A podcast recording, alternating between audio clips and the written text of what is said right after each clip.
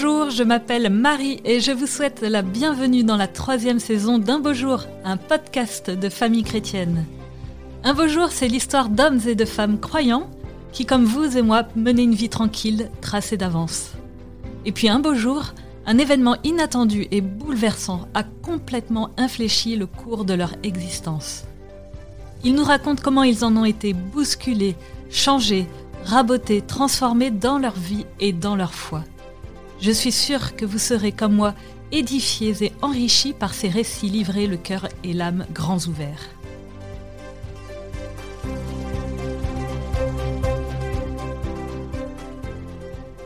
Aujourd'hui, je rencontre Florence Givelet, alias Extraordinary Mum sur les réseaux sociaux.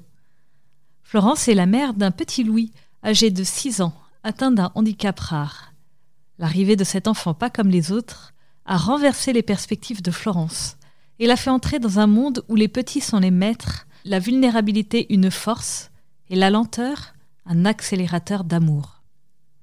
Un voyage décapant approfondi dernièrement par de lourdes épreuves de santé qui n'ont en rien entamé sa joie et sa foi. Bonjour Florence.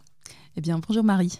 Merci beaucoup d'être présente à mon micro après avoir euh, traversé euh, une lourde épreuve de santé, un cancer du sein très agressif. Alors, comment allez-vous? Bah, Je vais très bien. Ah, c'est vrai. Je suis hyper gâtée d'être, euh, d'être en rémission aujourd'hui.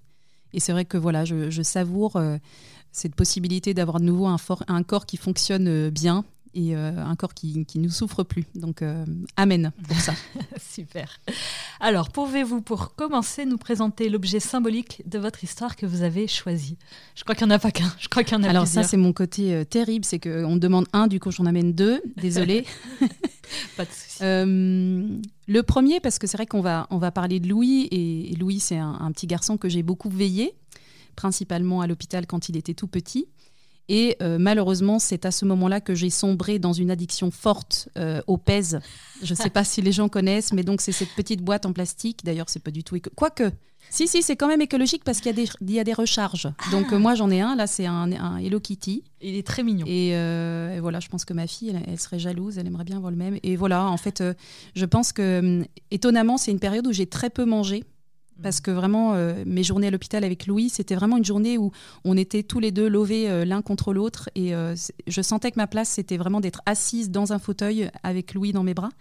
Et donc, voilà, le, petit moment de détente, c'était de manger l'un ou l'autre bonbon. donc, ça, c'est le premier objet.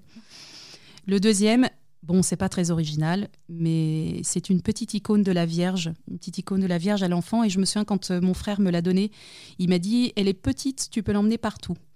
Et euh, étonnamment, je m'en étais jamais servi jusqu'au jour où je me suis dit, en fait, ce serait bien qu'il y ait un objet euh, chrétien dans le lit de Louis. Hmm. Euh, et, là, c'était bien parce qu'il était en bois. à l'hôpital, comme ça, il n'y a pas de souci d'objets de, métalliques qui voilà. sonnent. Voilà, c'est ça. Et puis on pouvait l'enlever du lit, le remettre. Hmm. Et ce que je raconte, c'est que cette petite icône, ben, on l'a, on l'a perdue, reperdue, reperdu retrouvée. J'étais toujours étonnée comme elle me revenait toujours presque intacte. Et, et euh, même euh, à l'hôpital, les infirmières me disaient On a retrouvé votre médaillon. Elles ne savaient pas trop forcément que c'était quelque chose de chrétien et que ça s'appelait une icône. Elle me dit On vous l'a mis dans un petit sachet plastique, vous le retrouverez quand vous reviendrez. Ah. Et, euh, et, ça m'a quand même aussi donné une idée, cet objet c'est qu'en fait, quand Louis était hospitalisé, il était principalement en chambre double. Et c'est vrai qu'il y a des jours où j'étais capable d'accueillir ceux qui arrivaient dans sa chambre, souvent pour des séjours plus courts. Et donc, je me souviens que j'avais besoin de me protéger de leur angoisse qui était souvent perceptible, de leur peur, de leur tristesse, de voir leur enfant souffrir. Hmm. Et donc, il y avait des moments où j'étais capable d'être euh, vraiment dans l'écoute bienveillante et il y avait des moments où j'avais besoin de rester dans ma bulle. J'avais, en fait, c'était difficile d'accueillir des personnes différentes tous les deux ou trois jours. Ah, bien sûr. Et euh, mais quand même, je c'est pas pour dire que je prie beaucoup, mais c'est vrai que j'avais toujours quand même un petit temps de prière pour l'enfant qui accompagnait Louis dans sa chambre. Surtout que Louis, il a, je, pourrais le raconter peut-être, mais petit à petit, il s'est retrouvé quand même régulièrement sans la présence de ses parents à l'hôpital. Et en fait, je, finissais toujours quand même par prendre un petit temps avec ses enfants, surtout que moi, j'ai une passion pour les tout petits. Mmh. Et, euh, et, euh, et, je leur disais, je prie pour vous, mais je trouvais que c'était pas suffisant. Et donc un jour, j'ai cherché à trouver un petit médaillon à donner, euh, à donner à ces familles. Et donc, on en a distribué presque, presque 60. 60 Oui. Ils sont très beaux, vous le tenez entre vos mains, c'est un, médaillon de bois ajouré qui représente la Vierge Marie et, son enfant dans les bras. C'est un, petit médaillon en, bois d'olivier qui vient d'une amie qui habite à Jérusalem. Et en fait, je disais, mais vous savez, c'est la Vierge Marie. Mais je leur disais, je leur disais souvent, je, leur disais, en fait, c'est une maman avec son enfant. Parce que, comme je dis régulièrement, c'est vrai que dans les hôpitaux, souvent pour les petits-enfants, c'est la maman qui veille à côté. Pas que le père soit absent, mais euh, c'est le cœur de la mère qui est, qui est réellement présent auprès de l'enfant qui souffre. Hmm. Donc voilà, je trouvais que l'exemple de Marie était un exemple magnifique parce que là, c'est vraiment l'enfant tout petit, mais Marie, elle a, elle a vraiment vu euh, Jésus souffrir, elle a été au pied de la croix un jour, donc euh, je trouvais que c'était une belle image de mère. Alors on va remonter quelques années euh, en arrière. En 2015, vous habitez aux Pays-Bas à ce moment-là. vous attendez donc votre quatrième enfant. Comment se passe la grossesse? Est-ce qu'elle est différente des trois autres?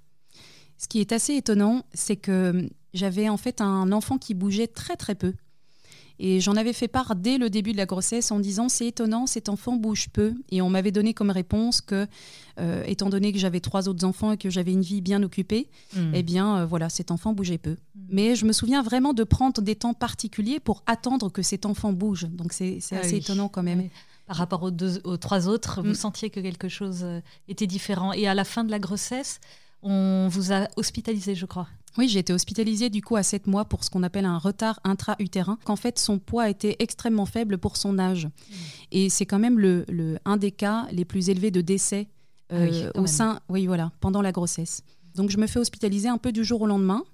Et assez rapidement, je me dis, ce petit gars, il est peut-être vraiment pas comme les autres. Enfin, ce petit gars, je savais pas d'ailleurs que c'était un petit garçon. C'est vrai, vous vouliez la surprise Oui, on voulait la surprise. Et c'est vrai que quand on est arrivé à l'hôpital, on nous a dit, il va naître dans quelques jours. Donc euh, préparez-vous. Ah oui. Et on avait à cette époque-là qu'un seul prénom de fille. donc Louis, se serait appelé Aimé. Donc c'est vrai que. D'où le, le, nom, de, le titre de votre livre. Oui, il y a aussi de ça, en effet. Et donc, euh, donc euh, j'ai très rapidement dit à mon mari Mais dépêchons-nous parce que tu vas voir, ça va être un petit garçon et il faut qu'on se dépêche de lui trouver un prénom. Ah oui, vous, du coup, ça vous change complètement euh, l'idée du bébé que vous attendez ben c'est vrai qu'en en fait, il y a une sorte de précipitation au moment où j'arrive à l'hôpital, de me dire, oulala, là là, mais cet enfant arrive, euh, il faut qu'on se prépare plus. Et en même temps, finalement, ben, on a attendu presque un mois et demi, un petit peu moins, euh, à l'hôpital avant sa naissance. Et, euh, et c'est étonnant comme cette attente, finalement, était une attente très calme. Alors, mon mari a dû travailler deux fois plus parce que, voilà, il fallait s'occuper des enfants. Mais c'était une attente paisible ce qui me frappe toujours encore un peu aujourd'hui. Je me dis, mais comment ça se fait alors qu'on aurait peut-être dû être très angoissé à l'idée de sa venue? On ne savait pas du tout ce qui pouvait se présenter à nous, on disait simplement que cet enfant était petit. Vous connaissiez déjà le, monde du handicap? Alors en fait, je connaissais euh, ma tante. En fait, quand même, ma maman avait une sœur qui avait euh, un handicap, donc elle avait un, retard cognitif.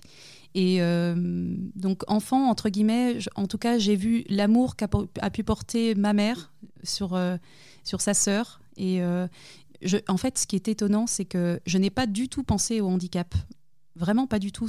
Et c'est même beaucoup plus tard, euh, quand Louis a commencé à être malade, je me suis dit, mais en fait, cet enfant, il n'est pas malade. Enfin, si, il est malade, mais il est aussi porteur de handicap. Et ça, c'était euh, voilà, un petit chemin, en tout cas, pour y arriver. Mm. Mm. Donc, euh, il n'est finalement pas si prématurément que cela. Comment se passe la naissance?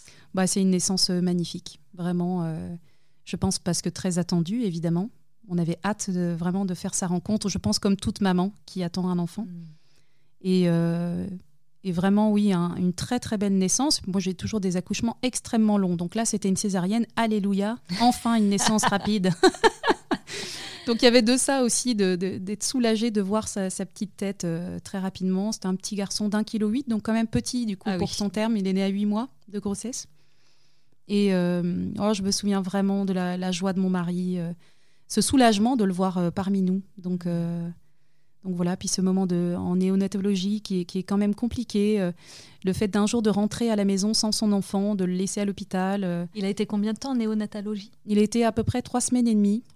et en soi, ces jours n'étaient pas en danger, donc on n'avait pas de réelle inquiétude sur son état. On savait que c'était un passage. mais c'est vrai que rentrer sans, sans, sans son couffin, hmm. c'est vrai que c'est particulier. Donc on vous dit rien de particulier sur euh, Louis, mis à part son, petit poids, effectivement. Euh, on vous dit rien de particulier. ce qui est fou, c'est que encore aujourd'hui, je me dis mais comment est-ce possible qu'il soit passé à côté de signes tellement forts, comme par exemple son hypotonie qui était tellement flagrante, et même moi, je, suis étonnée vraiment que les médecins soient passés à côté, ou en tout cas, ils n'ont pas cherché à faire des, examens particuliers. Ce qui me touche beaucoup, c'est qu'on a su à neuf mois euh, que Louis était porteur d'un syndrome rare. Et je me souviens très bien de Mamounette. Donc Mamounette, c'est la, seconde épouse de, mon père, qui était vraiment très, très présente à nos côtés pour Louis, euh, qui me disait, mais en fait, tu l'as porté pendant neuf mois dans ton corps. Maintenant, pendant neuf mois, tu l'as porté dans ton cœur et dans ton esprit. Et maintenant, en fait, tu peux le découvrir euh, totalement en vérité. Et moi, je me souviens d'avoir peut-être répondu en disant, mais neuf mois, c'était déjà beaucoup trop long. Neuf mois pour avoir un diagnostic, c'est ça? Neuf mois pour avoir un diagnostic, mais ce qui est étonnant, et, vraiment, je pense à beaucoup de familles qui attendent des résultats, qui attendent des diagnostics, qui se posent des questions sur leur enfant, parfois ils n'auront jamais de réponse. Hmm. Je me dis, nous, on a eu cette chance immense d'avoir quand même très rapidement un diagnostic, parce qu'on l'a cherché aussi.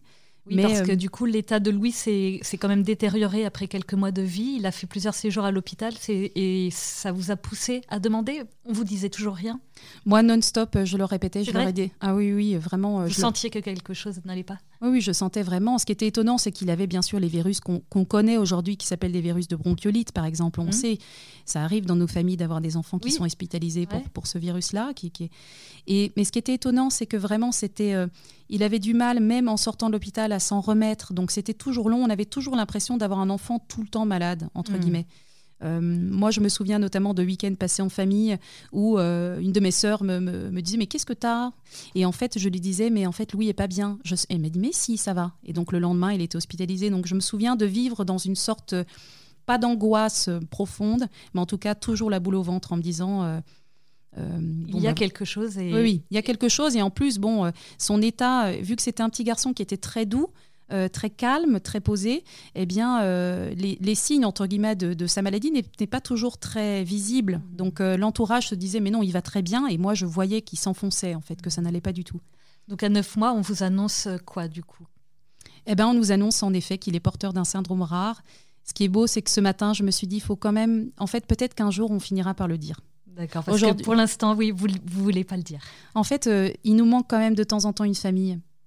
Je, pense par exemple, moi, euh, au vénérable Jérôme Lejeune, que j'aime particulièrement, euh, qui, a mis tellement de douceur dans mon cœur, lui qui a tant aimé les, tout petits euh, porteurs de trisomie 21. Et c'est vrai que de temps en temps, on aimerait faire partie de cette famille. Et on a parfois des gens qui nous disent Mais oui, mais votre fils qui a la trisomie 21, je dis Ben non, il n'a pas de trisomie 21, il a un autre syndrome. Et on a choisi, c'est vrai, avec mon mari, ça s'est présenté à nous plutôt qu'un choix en fait, on s'est dit, si on commence à donner son numéro à tout le monde, le réflexe qui, est un réflexe humain et que je ne juge pas du tout, parce que je suis peut-être la première à le faire, c'est d'aller voir sur Internet ce à quoi ça correspond. Et dans le cas de Louis, ça correspond à des, traits physiques notamment. Et je trouve que c'est aussi pour préserver son corps. Je pense qu'on a fait ça avec mon mari, pas qu'il y ait de choses à cacher. Mais euh, par exemple, ça m'est arrivé d'être à l'hôpital euh, en France lors de vacances où euh, tous les internes étaient rentrés dans sa chambre parce qu'il y avait un petit garçon qui était porteur de tel syndrome qu'ils ne connaissaient pas et donc ils avaient envie de voir. et moi, ça m'avait, ça m'avait profondément choqué et attristé. Alors heureusement, euh, plus tard, j'ai vu d'autres médecins où je sentais qu'ils avaient envie de regarder l'une ou l'autre chose et je leur ai dit, je leur ai dit, ben, je sais ce que vous avez envie de faire. C'est dur pour moi, mais vous avez aussi à apprendre. Donc voilà, je vous laisse regarder. Mais j'avais j'avais senti dans son regard qu'en fait, il me demandait si j'étais d'accord qu'ils aillent regarder un peu plus loin. D'accord. Du coup, euh, la communauté, je sais que la communauté d'un beau jour est très bienveillante. Est-ce que du coup, vous voulez faire appel à une famille qui peut-être euh, serait aussi touchée par, euh, par cela ou voulez-vous garder encore ce secret tout à fait On comprendra tout à fait. Eh bien, étonnamment, ce matin, j'ai quand même reposé la question à mon mari. Je lui dis, mais est-ce que tu es d'accord éventuellement que je dise le syndrome? C'est vrai que de temps en temps, on se dit, mais est-ce que ça nous apporterait pas euh, un peu de soulagement, un petit peu de baume au cœur, un petit peu de voilà, de pouvoir échanger l'une ou l'autre chose? Et il m'a dit, ben non. En fait, euh, Louis, il est avant tout notre enfant avant d'avoir euh, un syndrome. Et je pense qu'un jour, peut-être qu'il faudra qu'on en parle. Et puis, je pense que c'est, je ne sais pas si c'est un secret. De temps en temps, euh, en débarrassant la table, ça m'arrive maintenant de donner le, nom du syndrome à mes enfants parce que je trouve que ce n'est pas à eux de porter ce secret. Nous, c'est parce qu'on a voulu crier au monde. Bon, d'abord, ah désolé, parce que le monde, ça, c'est mon petit côté euh, grande gueule. Euh, mais on a voulu crier, en tout cas, à notre famille, à nos amis proches venez rencontrer Louis en humanité, venez l'aimer avec nous. Moi, j'ai senti qu'en fait, cet enfant, je ne pourrais pas l'élever toute seule. Hmm. Bien sûr, je pourrais l'élever avec mon mari, qu'on lui donnerait un maximum d'amour, mais qu'on aurait besoin de soutien, qu'on aurait besoin de temps en temps de conseils, qu'on aurait besoin de recul aussi, hmm. et de recul parfois aussi sur nos autres enfants. Euh, et, donc nous, notre cri, c'était venez le rencontrer en humanité, venez passer du temps avec lui, venez le toucher. Ce, petit garçon qui euh, a tel caractère, qui a Exactement, euh, ça. telles envies, qui aime le chocolat, qui aime la glace. D'ailleurs, ça fait partie des mots quand même incroyables qu'il arrive à prononcer alors qu'il parle quand même assez peu. Alors c'est quelque chose de, pressentir un, handicap, de le voilà, d'imaginer et puis de se le voir annoncer. Euh, je ne sais pas si on vous a dit ce mot de handicap, il a dû vous être dit quand même à un moment donné, peut-être. Et même si on le connaît, donc vous avez dit que vous aviez une tante qui était handicapée, mm. et même si on a une attention donc particulière pour les personnes fragiles, c'est un mot qui est quand même violent, euh, qui est dur à accepter. Comment recevez-vous ce diagnostic et comment l'acceptez-vous? Eh bien, moi, c'est un réel euh, soulagement. C'est un soulagement. Je me dis, ben, en fait, je me suis, mon cœur de maman était juste en fait. Mes impressions étaient les bonnes, je ne me suis pas trompée, mon instinct de, maman a été... Souvent on me disait l'instinct maternel, mais alors c'est pas suffisant. L'instinct maternel oui, mais c'est très dur pour ceux qui, entre guillemets, ne se rendent pas compte, ceux qui peuvent être soit dans le déni, mmh. ou qui ne se rendent pas compte que leur enfant a peut-être un léger retard. Donc l'instinct, oui, mais c'est pas suffisant. Il y a aussi énormément d'observation. Et encore aujourd'hui, c'est un petit garçon.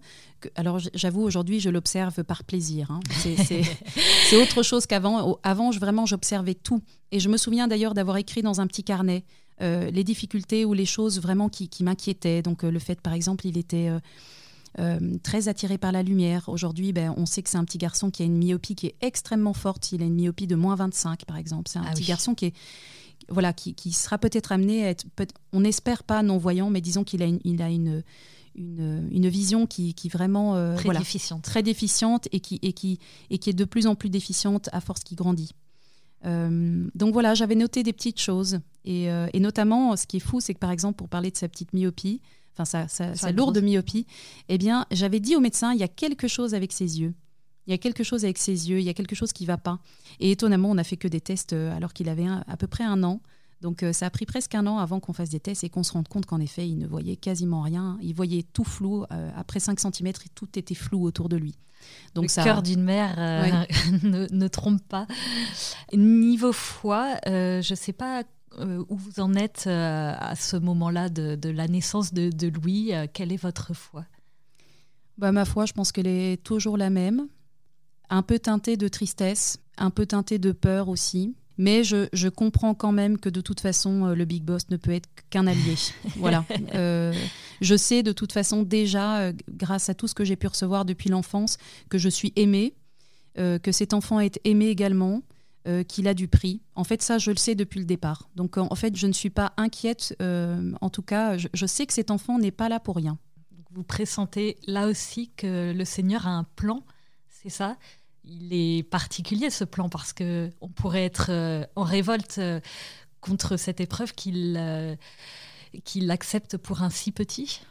J'ai un jour, il y a une phrase qu'on entend souvent chez les chrétiens qui dit Cette épreuve qui t'est envoyée, ce n'est pas par hasard, c'est parce que vous aviez les qualités pour la recevoir. Elle est un peu dure, cette phrase. Hein. Oui, c'est une, une, phrase qui est à la fois, qui peut peut-être consoler, parce que c'est beau de dire en fait cet enfant qui arrive dans votre famille, c'est qu'en fait vous étiez prêt pour, vous avez les capacités, vous avez les qualités pour.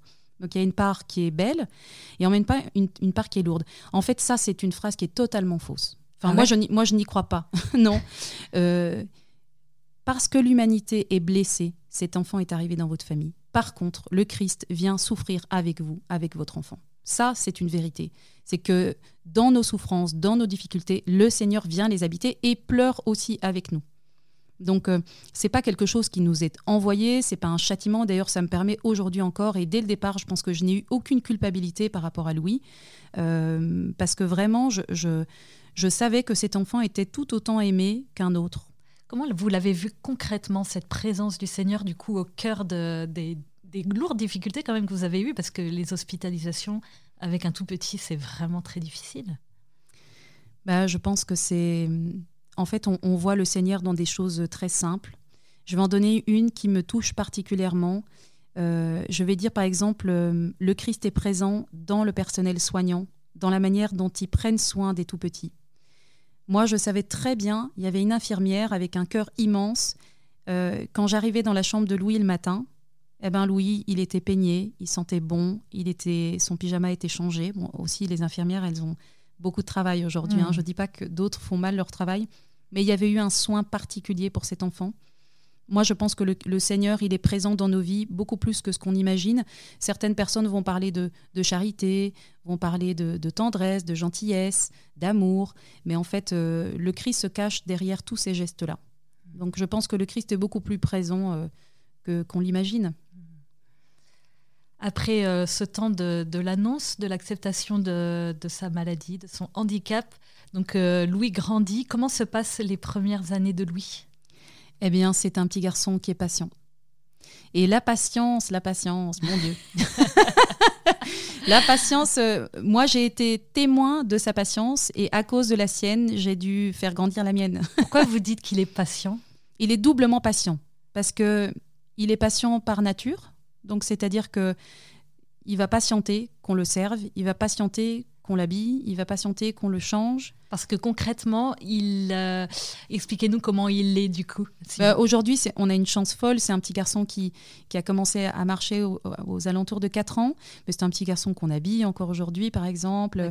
Il mange tout seul, par exemple. Mais il y a encore beaucoup de choses pour lesquelles on, l'aide, même si il a il a, il a tellement, tellement, tellement persévéré. Donc quand je dis qu'il est doublement patient, c'est que il est patient par nature. Donc il va patienter comme on patiente pour euh, c'est quand mon tour, quoi. Mais il patiente aussi de manière euh, euh, incarnée. Donc c'est-à-dire que il patiente dans les salles d'attente.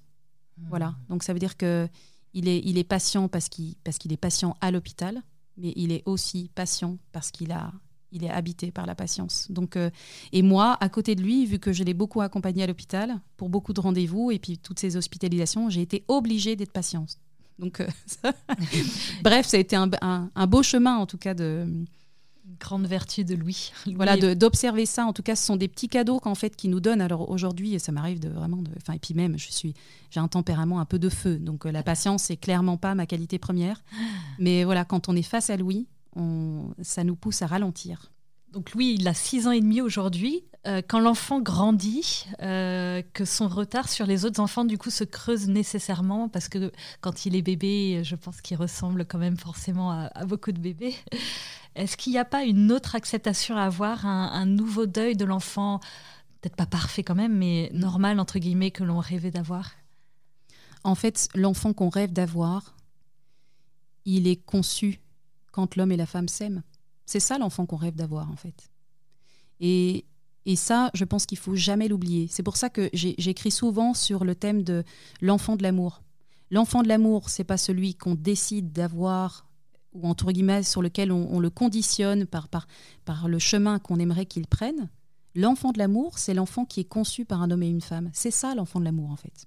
Hmm. Donc je, dirais que ça, c'est un des cadeaux aussi qu'on a reçus, c'est que heureusement, grâce à Louis, on n'a pas eu vraiment de déni. Alors, je, ne critique pas les familles qui sont dans le déni, mais en fait, euh, pourquoi est-ce qu'on aurait honte de cet enfant, vu que cet enfant qui a été créé par amour? Et je le dis d'ailleurs à des mamans qui peut-être parfois sont blessées par le regard de l'autre, eh bien, en fait, euh, cet enfant sera toujours l'enfant de l'amour. Il faut jamais, jamais, jamais, jamais l'oublier dans ces moments-là. Même s'il a été conçu dans des situations un peu difficiles. Voilà, ben ça c'est vrai que je pense en effet à, des mamans qui se retrouvent euh, enceintes d'un enfant porteur de handicap sans l'avoir euh, voulu. Euh, oui, bien sûr, pour, pour toute cette... En fait, je dis souvent, une phrase que je dis très souvent pour ces mamans qui, qui, qui prennent soin de ces enfants, parfois avec des très lourds handicaps. Je leur dis, si vous aimez cet enfant avec ce handicap très lourd, en fait, en l'aimant, vous aimez aussi le mien. En fait, elles ne se rendent pas compte à quel point la famille du handicap est large. Et on a besoin, en fait, moi, quand je vois le regard d'amour d'une mère posé sur son enfant, ouais, c'est magnifique. quoi. J'ai qu'une chose à dire, c'est merci. Merci pour le don de ta vie, merci pour le don de sa vie, et merci de lui donner énormément de prix. Du coup, vous parlez effectivement beaucoup des mères qui sont euh, effectivement euh, au premier plan, au premier rang du cœur de, l'enfant, mais du coup, il y a le père aussi. Je voulais savoir comment en couple vous avez traversé ça, parce que c'est un fait que le handicap, l'épreuve peut créer des décisions graves dans les couples et les familles. Oui, il faut. C'est vrai. Enfin, c'est vrai que moi, vu que je parle de l'amour, il faut pas croire qu'en fait la difficulté euh, ne nous a, enfin voilà, a été absente de notre foyer. On est, on est un couple qui se chamaille beaucoup. Ah oui. Euh, on, n'imagine pas du tout du coup. Si si si si. et, d'ailleurs, je pense que ça sera un peu la. Je dirais que ça, c'est un peu la lutte de, ma vie. C'est euh, d'aimer mieux mon mari. Je pense que il faut que, voilà, il faut vraiment qu'on travaille ensemble pour s'aimer mieux. Oui, c'est vrai. Il faut que je puisse le dire aussi. C'est que par exemple, nous, on s'est énormément engueulé la nuit.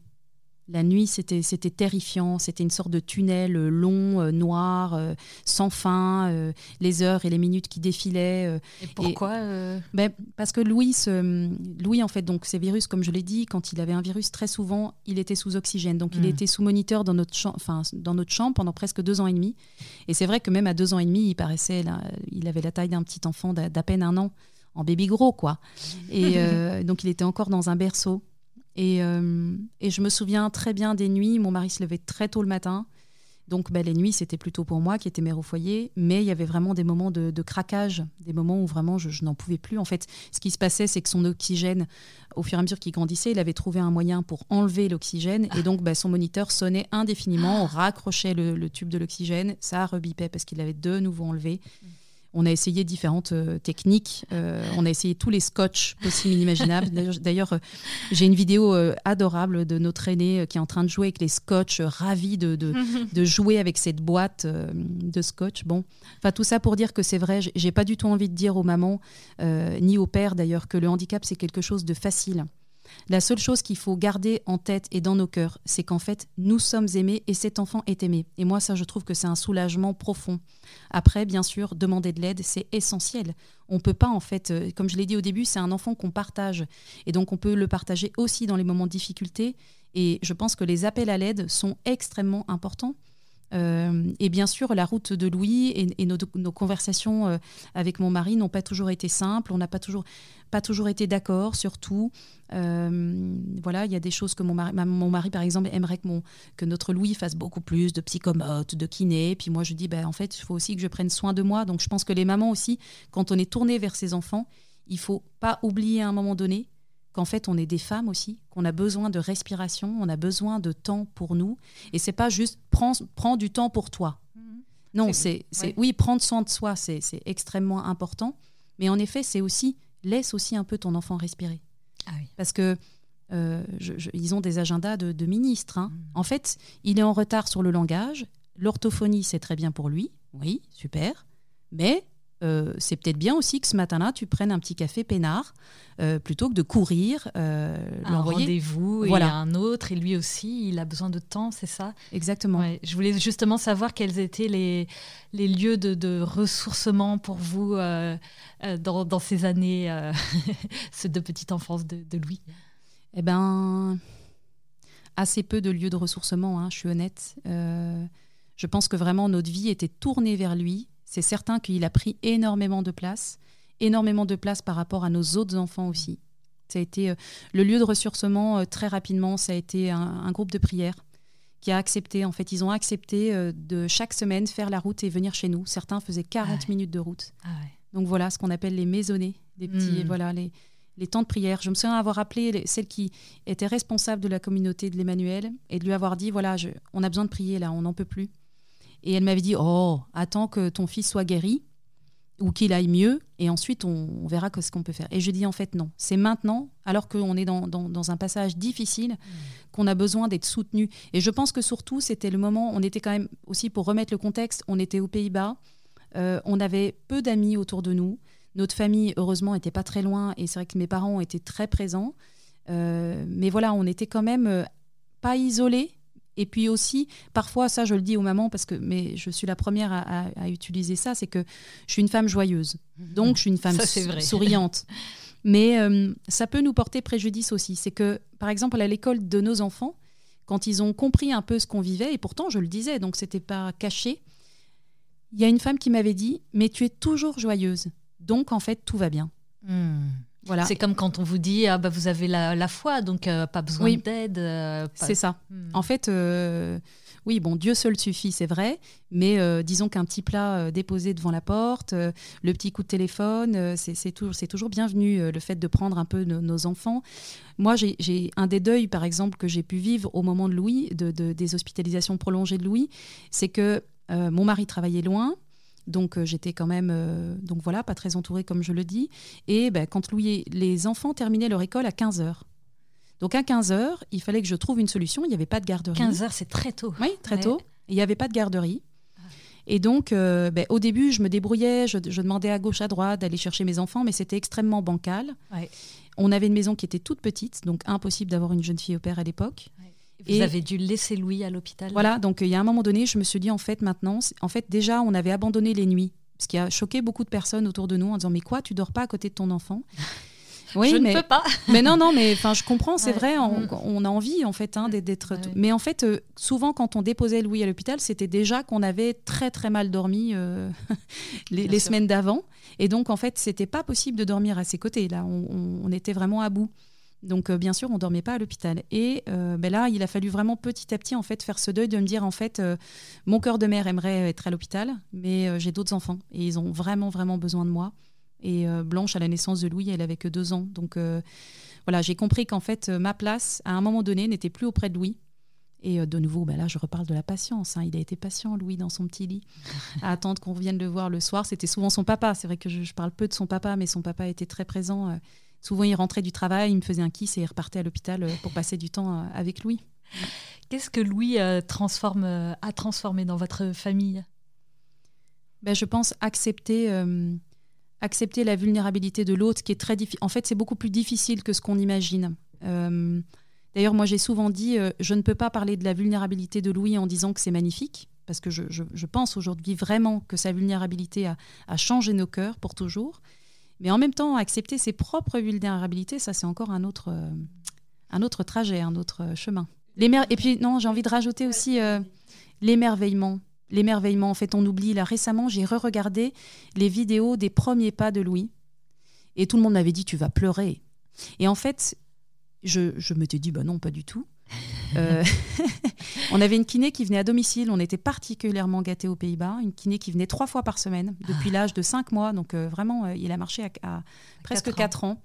Et, et en fait, par hasard, en fait, euh, cette vidéo, je, on, en fait, on m'avait conseillé en fait de prendre des vidéos pour voir en fait euh, euh, l'évolution quand même de Louis. Donc j'en avais pris quelques-unes tout au, tout au long de ces séances. Et ce jour-là, vraiment, je, il était très fatigué et la kiné. Puis j'avais eu un petit moment, j'avais dit à la kiné, allez, on, se relance, on réessaye, on le repousse, etc. Et, c'est, et en fait, j'étais assise par terre. Et en fait, mes larmes de joie, ça a été de voir les, les, la joie immense de la kiné qui était juste derrière ah Louis, qui avait tant travaillé avec lui. Euh, et, en fait, je me suis dit, mais on se rend pas compte, en fait, pour marcher, pour Louis, qui a donc un retard cognitif, marcher, ça lui a demandé énormément de travail, énormément d'énergie, énormément de répétition. Et en fait, voilà, c'est ça. Je pense que Louis, il y a une très grande part d'émerveillement sur sa vie. Toute simple. Elle, toute fait, simple, fait toute rien d'extraordinaire, mais non, mais c'est extraordinaire. Il a, il a un cœur qui est très grand, ça c'est vrai. Il a un cœur qui est vrai. C'est un petit garçon, euh, il ne peut pas cacher qui il est. Ça aussi, c'est quelque chose qui me touche profondément, c'est que toute sa vie sera offerte à nos yeux. Euh, et c'est beau d'ailleurs, parce que même, même les petites choses qu'il essaierait de cacher, on les voit quand même. Donc, euh, par exemple Eh bien, par exemple, si tout d'un coup il va chercher un petit morceau de pain, il essaye de le cacher, mais, mais c'est pas possible, il n'y arrivera pas. et donc, ouais, l'émerveillement sur, toutes ces, sur tout ce temps, en fait où il a dû persévérer, persévérer pour, pour manger aussi. Je me souviens, j'avais une, une, orthophoniste, j'ai eu une orthophoniste chez moi qui m'a aidé à apprendre à manger à Louis. Je ne pensais pas qu'un jour ça m'arriverait, ça. Euh, après, après trois autres enfants, je m'étais dit, bon, ça va très très bien se passer. Ça a été catastrophique. Il a, il a commencé à manger du solide, il avait presque deux ans et demi. Mmh. Donc, euh, donc très tardivement, là, on était très très loin des 4-6 mois et de la première purée de carottes. et, euh, et, donc, vraiment avec patience elle m'a appris à lui donner à manger. Je me, enfin, c'est vrai que C'est beau de voir ça parce que le premier jour où, tout d'un coup il, se met à manger, c'est magnifique. On a, on a envie de dire à tout le monde regardez, il mange. Enfin oui, c'est normal. il y a deux ans. C'est une sacrée école d'humilité pour vous parce que quand on est maman, euh, on est celle qui apprend et là il faut laisser sa place. Ça, ça a dû être pas facile. Non, mais ça, finalement, ça, je trouve que c'est un cadeau parce que c'est des rencontres. Et, euh, et ça, j'avoue que c'est. Et puis, c'est des soutiens. Moi, je dis souvent que ma... j'ai eu, eu, une psy, en fait, pendant quatre ans, c'était ma kiné. C'était celle à qui j'ai pu. Elle me disait, mais vous savez, un jour, il va, il fera peut-être du quatre pattes. Je me disais, mais non, mais elle se trompe complètement. On va jamais y arriver, en fait. Euh, pas de manière défaitiste, mais en me disant, mais je pensais vraiment qu'elle se moquait de moi. Donc, euh, et donc voilà, j'ai pu échanger très très souvent avec elle. Et puis, il y avait une vraie, une vraie tendresse euh, entre deux. Non, c'est des, des, souvenirs euh, inoubliables, tous, tous ces moments avec cette kiné. Euh. En 2020, votre vie a de nouveau été ébranlée de façon peut-être plus dure par ce cancer du sein très agressif dont on a parlé au départ. la même maladie dont a longuement souffert votre mère avant de mourir quand vous aviez 13 ans. Est-ce que vous en avez voulu à Dieu de charger trop la barque parce qu'il y a déjà cet accompagnement de Louis et puis maintenant, cette euh, épreuve de santé, enfin, il y a. Euh, qu'est-ce qui fait Dieu là-haut? C'est une, une, bonne question. Hein. Est-ce que j'ai eu l'impression que c'était le, le, coup de trop? Euh, Je pense que ça a été très lourd quand même pour mon mari. Mhm. Lui, il a sacrément tenu la barque, justement. Il a vraiment dû être fort, il a dû être solide. c'est difficile hein, d'être tout le temps solide. Euh, et puis en plus aussi, une petite phrase sur les personnes qui accompagnent les personnes malades. En fait, euh, quand, la quand une personne est malade, en fait, on s'enquiert de la, de la santé de la personne malade. Et, et, souvent, euh, on oublie... Les dents à côté et, oublier. Oui, on oublie souvent l'entourage. Et, et, je pense que involontairement, parce que mon mari n'est pas quelqu'un de jaloux, mais, mais c'est vrai que de temps en temps, je pense que ça lui a pesé de tout le temps parler de sa femme. Je pense qu'à la fin, il en avait marre. Il en avait marre de, parler de moi. Est-ce qu'on en veut à Dieu? Non, je pense que moi j'ai eu besoin de mettre Dieu tout de suite dans ma barque justement. Je lui ai dit mais dépêche-toi de venir m'aider. Et puis euh, et puis je lui ai dit je lui ai dit tu sais euh, moi j'ai vécu ça quand j'étais enfant. J'ai vu ma mère, j'ai vu ma mère euh, voilà décliner sous mes yeux avec avec par contre vraiment un, amour très très puissant de mon père pour elle. Donc il y a quand même des images très fortes que, que je pourrais jamais voilà jamais oublier. Non, vraiment, tout de suite, Dieu dans ma barque. je lui ai dit, euh, dépêche-toi, quoi. Dépêche-toi, dépêche-toi, euh, dépêche-toi de venir euh, à mes côtés, j'ai besoin de toi, je vais pas y arriver. Ce qui n'empêche pas qu'un jour, quand même, j'ai décroché le crucifix de ma chambre. Ah oui? Ouais. Donc, comme quoi, bon, même les cathos ont des moments de faiblesse. Pourquoi vous l'avez décroché? Eh bien, trop de souffrance physique vraiment trop de souffrance physique. Et puis j'avais vraiment l'impression d'être devenue euh, inutile, inutile, euh, une sorte de déchet, euh, déchet humain au bout de ce que je pouvais donner, je pense. Et puis justement, là, j'étais plus capable de, de, ne rien donner. Je, ne donnais plus rien. je disais, Seigneur, en fait, je ne vais pas y arriver. Je crois que je ne je, je vais, pas, réussir à aller au bout. Je me souviens très bien de, compter les chimiothérapies en me disant, mais oh, il en reste encore 10, euh, il en reste encore 12. Je n'y arriverai pas, en fait. Donc aussi, euh, malgré, je pense, une foi, une immense, vraiment cadeau euh, reçu dans mon enfance, et puis sûrement un petit peu agrémenté au, fil du temps, voilà, des, des, vrais moments de faiblesse où j'ai dit au Seigneur, en fait, c'est pas possible de souffrir autant.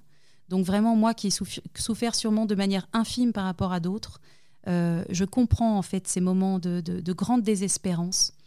Et la seule chose qui permet justement de, calmer ces, moments de, faiblesse intense, bah, c'est l'amour. C'est l'amour. En fait, si on n'est pas aimé, euh, je, pense qu'en fait, on ne peut pas continuer à vivre. L'amour des personnes qui vous entourent Oui. Hmm. Parce que c'est ça qui vous a sauvé, du coup, plutôt que de, prier, vous ne pouviez plus prier. Alors, je dis souvent que je priais pas, mais en fait, j'ai énormément écouté de chants de louanges, ce qui est assez étonnant. oui, euh, effectivement. Oui, oui, étonnamment. En fait, je pense que c'est. Il y a des personnes qui ont prié à ma place, ils ont chanté à ma place pour moi, et je pense que c'était quand même une prière que j'ai j'ai envoyée au ciel. Euh, euh, à ce moment-là, c'était c'était ma manière de prier, c'était d'écouter et puis de, de voilà de relire aussi des textes.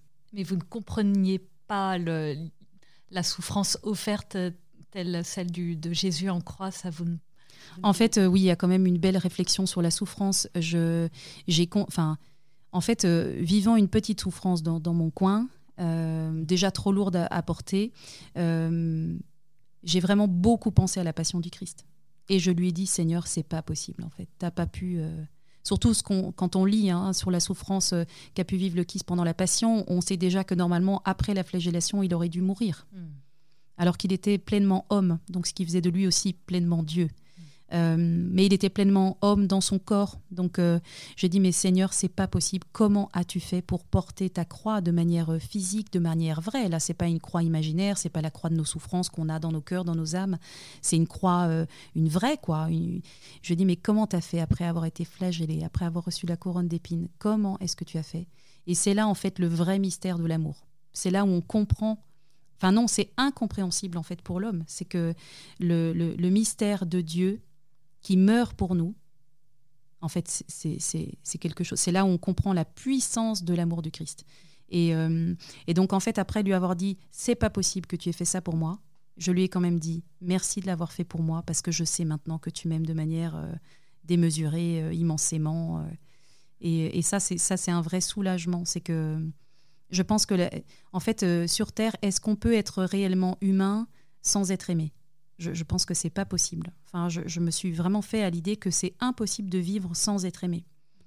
Et je me dis pour tous ceux qui ne sont pas aimés, parce que ça, ça existe terriblement autour de nous, la seule réponse, c'est le Christ. Parce que c'est la seule personne qui vous aimera immensément jusqu'au bout. Hmm. C'est ce qui vous a sauvé et c'est ce qui a sauvé le Christ. Oui, mais sur la croix, il a quand même dit Père, Père, pourquoi m'as-tu abandonné? Et il a aussi dit, par exemple, dans le jardin des Oliviers, il se fait frapper et il, dit Pourquoi m'as-tu frappé? Donc en fait, là, à ce moment, il est tellement homme, il est tellement homme parce qu'il souffre terriblement. Donc il se sent, il, sent dans son corps le fait d'être frappé et il comprend pas. Et il dit Mais pourquoi? Alors moi, c'est un jour une amie qui m'a dit ça, c'était du temps de Louis. Et je pense que ça, ça m'a permis de gagner du temps par rapport au cancer aussi. C'est qu'on m'a dit, en fait, les pourquoi tu les pourquoi tu. Donc en fait, toute ma vie, je peux demander pourquoi est-ce que j'ai un enfant handicapé? Pourquoi est-ce que j'ai eu un cancer? Pourquoi est-ce que ma mère est morte? Pourquoi est-ce que ma mounette, ma belle-mère, est morte? En fait, ça, c'est impossible. Mais par contre, transformer ça en un comment est-ce que je vais faire pour y arriver? Comment je vais faire pour élever cet enfant? En fait, c'est tellement plus riche, c'est tellement plus, plus fort, plus grand. Donc, euh, ne pas trop s'arrêter à la question du pourquoi. Enfin, en tout cas, je pense que ça, ça m'aurait amené dans des abîmes euh, profondes. Euh, moi, j'avais besoin de la joie euh, le plus possible, en tout cas, le chemin de la joie. J'étais en train de, me dire, je vais, vous demander comment, euh, euh, comment le, fait d'avoir aidé Louis euh, vous a aidé vous aussi, mais en fait c'est plutôt l'inverse, c'est Louis qui vous a aidé peut-être, qui vous a préparé à, à traverser cette épreuve. C'est vrai que la présence de Louis euh, dans nos vies, sa vulnérabilité, le fait d'y avoir beaucoup réfléchi, hmm. de l'avoir approfondi, d'avoir compris qu'en fait le Christ souffrait avec lui et était présent à ses côtés, particulièrement lui aussi. Il faut quand même, pour tous ceux qui nous écoutent, et ça peut soulager les cœurs, euh, le Christ, il est venu pour les tordus comme moi. Il est venu pour, pour les tordus, les boiteux, les malades. Donc détendons-nous en fait. Hein. Euh, nous qui sommes pécheurs, euh, en fait, il est vraiment venu pour nous. Donc, euh, il n'est pas venu pour les justes et les bien portants. Voilà, ni pour ceux qui sont performants, ni, ni pour ceux qui gagnent beaucoup d'argent. Donc ça, je trouve que ça doit soulager un peu le cœur de tout le monde d'ailleurs. Moi, ça me soulage beaucoup de savoir qu'il est venu particulièrement pour mes faiblesses aussi. Donc le fait d'avoir en fait bien réfléchi à ce thème de la vulnérabilité, en fait, quand Bon, après, je ne sais pas si je pourrais raconter cette autre vulnérabilité qui m'est arrivée, mais peut-être que, je ne sais pas, je, je, tente le coup. J'en ai, ai jamais parlé ouvertement. En fait, euh, au début du confinement, euh, il m'est arrivé quelque chose d'un peu compliqué. J'ai ressenti qu'en fait, au début du confinement, qui était complexe pour tout le monde, j'ai senti qu'en fait, il fallait absolument que je me mette à prier de manière plus forte.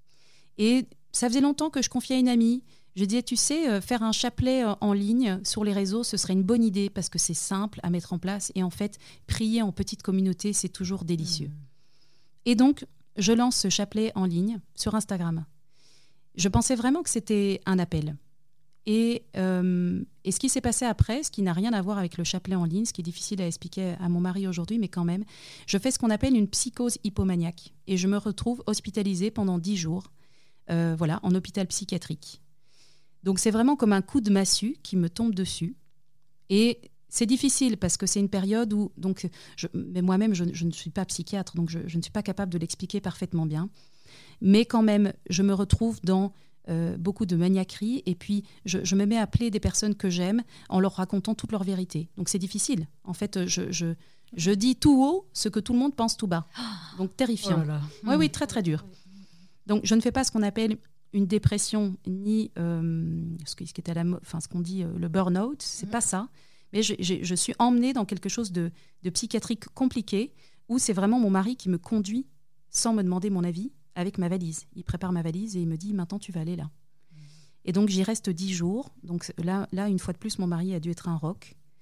Et c'est vrai que c'est à ce moment-là, donc là, moi, je me débat parce qu'en fait, je, j'ai voilà, j'ai écrit des mails, j'ai appelé des gens en disant qu'ils allaient mourir. Enfin bon, bref, une vraie vulnérabilité. Et je me dis, c'est la première fois où j'ai vraiment compris qu'en fait, je ne pouvais pas magnifier la vulnérabilité de Louis en disant que ça permettait des merveilles et ne pas accepter la mienne.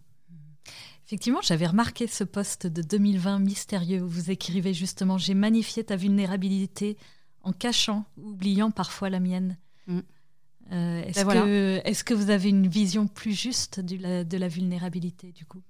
En fait, euh, je pense qu'on est dans un monde qui est très très performant. On doit être et je, c'est beau aussi parce qu'on peut aussi parler de la beauté. Il faut qu'on soit beau il faut qu'on soit mince. Bon, ça, ça m'arrivera jamais. Euh, je lutte, je lutte, je lutte, mais bon, bref. Il faut qu'on soit bien habillé. Il faut qu'on ait un bon job. Il faut qu'on ait fait de belles études. Il faut que euh, qu'on gagne bien nos vies. il faut qu'on ait des belles voitures. Il faut qu'on passe de belles vacances. Et d'ailleurs, Aujourd'hui, les gens disent plus bonnes vacances, mais ils disent belles vacances. Mm. Passe de belles vacances. Belle journée. Passe une belle journée. Oui, cette pression de la société pour que, que tout soit parfait, tout, tout soit beau.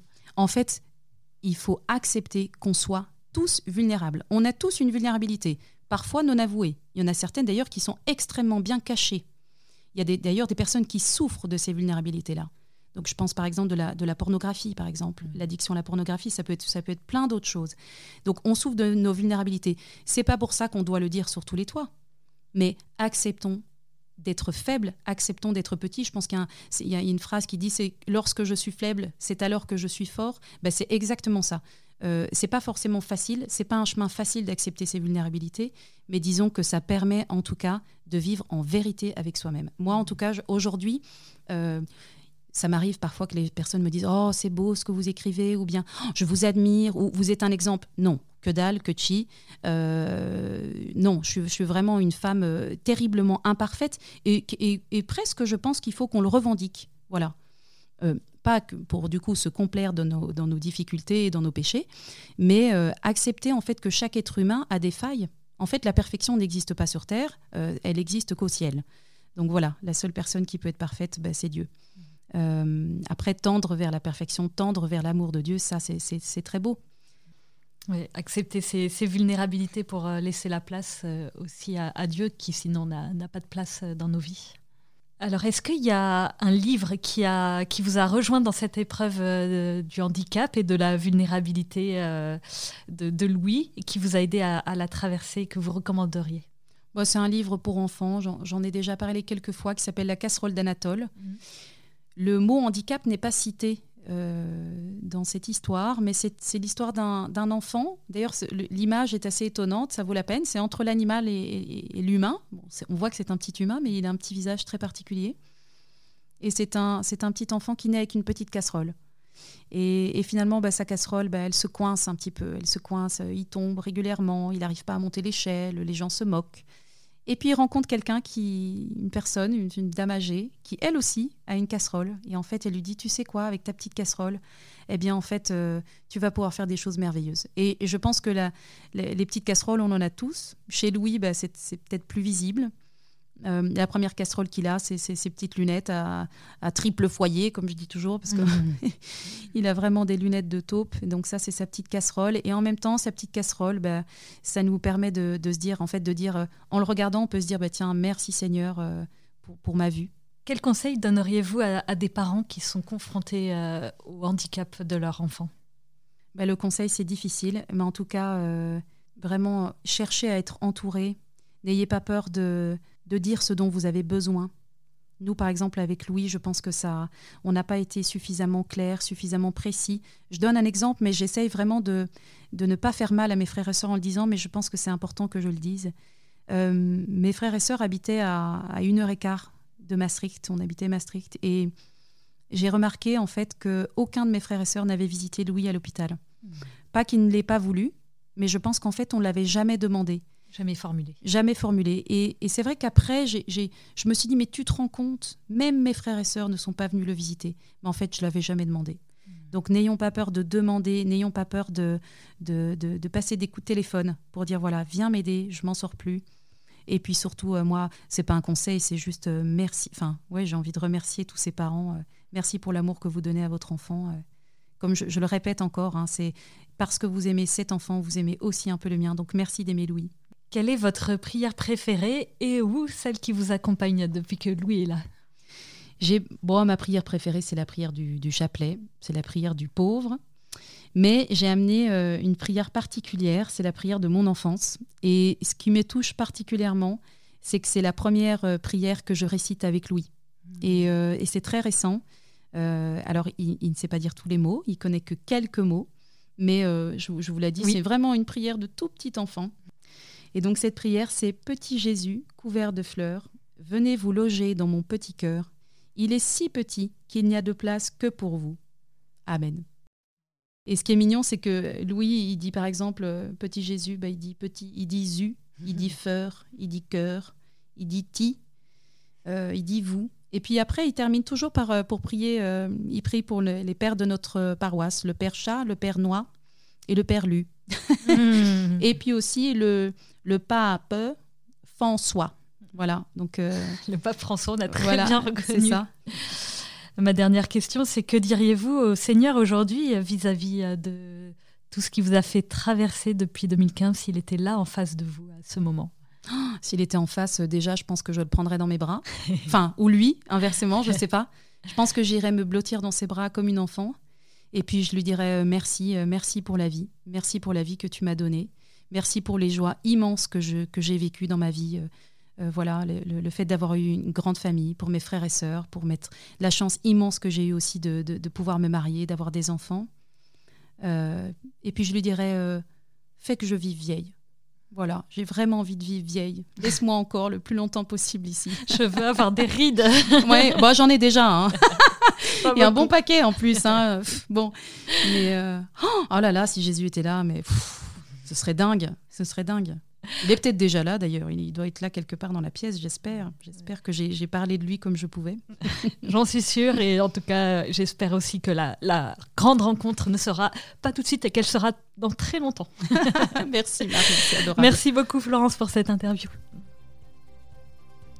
Merci de nous avoir écoutés. J'étais très heureuse de recevoir Florence Givelet et je la remercie pour ce touchant témoignage nous entraîne à sa suite dans le pays de la vulnérabilité. N'hésitez pas à partager ce podcast autour de vous, surtout à ceux qui ont le plus besoin d'être réconfortés dans leur chemin de foi. Et n'hésitez pas à nous rejoindre sur nos réseaux sociaux, les podcasts de FC. Si vous avez aimé ce témoignage, découvrez chaque semaine une rencontre avec un témoin touché par la grâce dans le magazine Famille chrétienne. Enfin, ceux qui nous écoutent via iTunes ou Apple Podcast, si vous pouviez mettre une note de 5 étoiles, cela permettrait au podcast de remonter dans les recommandations et de le faire connaître à plus de monde. Un grand merci et à dans 15 jours pour un nouvel épisode.